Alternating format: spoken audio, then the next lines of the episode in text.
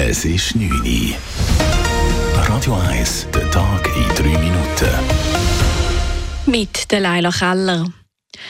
Es sei der richtige Zeitpunkt. So begründet Thomas Jordan seinen Rücktritt nach zwölf Jahren als Präsident der Schweizer Nationalbank.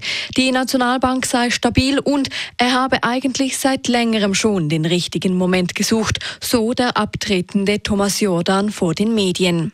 Wenn man ein Amt bereits länger ausgeübt hat, ist es auch wichtig, sich über den richtigen Zeitpunkt eines Rücktritts Gedanken zu machen.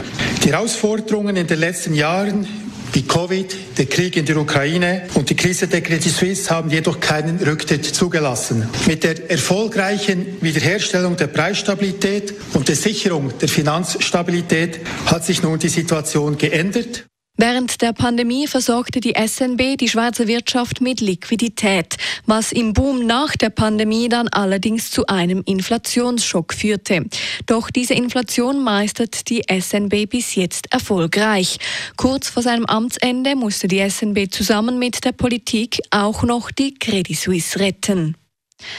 Zwei Wochen nach seinem Tod ist der Kreml-Gegner Alexei Nawalny in Moskau beerdigt worden. Am offenen Sarg hatten zuvor Angehörige Abschied von dem 47-Jährigen genommen. Ebenso sind viele tausende Menschen zur Trauerfeier erschienen, allen Drohungen und der starken Polizeipräsenz zum Trotz. Kurz danach veröffentlichte seine Witwe eine traurige Liebesbotschaft per Video.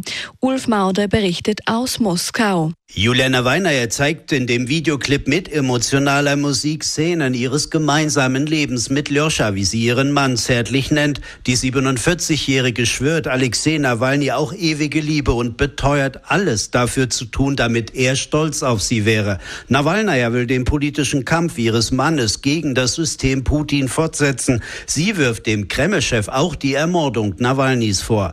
Auch weil sie als Kreml-Kritikerin nun eine Festnahme befürchten muss, blieb sie aus Sicherheitsgründen der Beerdigung hier in Moskau fern. Aus Moskau, Ulf Mauder. Der Bundesrat will die Zulassung für den Zivildienst erschweren. Grund dafür ist, dass gemäß des Bundesrats zu viele Männer Zivildienst statt Militärdienst leisten. Dies schreibt er in einer Mitteilung. Im Visier hat er vor allem Männer, welche die Rekrutenschule bereits absolviert haben und danach in den Zivildienst wechseln wollen. Sie sollen künftig mindestens 150 Tage Zivildienst leisten müssen. Das ist eine von insgesamt sechs Maßnahmen, die der Bundesrat Bundesrat nun in die Vernehmlassung schickt. Sie gehen auf eine Motion aus dem Parlament zurück. Die Triathletin Daniela Rief tritt per Ende dieses Jahres zurück. Auf Instagram schreibt die 36-jährige Soloturnerin, sie sei glücklich, aber auch traurig, dass dies ihre letzte Saison als professionelle Athletin sein wird. Der Zeitpunkt fühle sich aber richtig an. Stolz könne sie sagen, dass sie alles erreicht habe, wovon sie je geträumt habe, so Daniela Rief weiter, die im letzten Jahr einen Weltrekord über die Ironman-Distanz aufstellte. Die zehnfache Welt Weltmeisterin will sich künftig neuen Projekten widmen. Radio 1 Wetter. In dieser Nacht klart es teilweise auf, man muss aber auch noch mit stellenweisem Nebel rechnen. Morgen gibt es dann zuerst einige Nebelfelder, sonst ist es auch sonnig. Die Temperaturen bewegen sich in der Nacht und am frühen Morgen zwischen 1 und 3 Grad.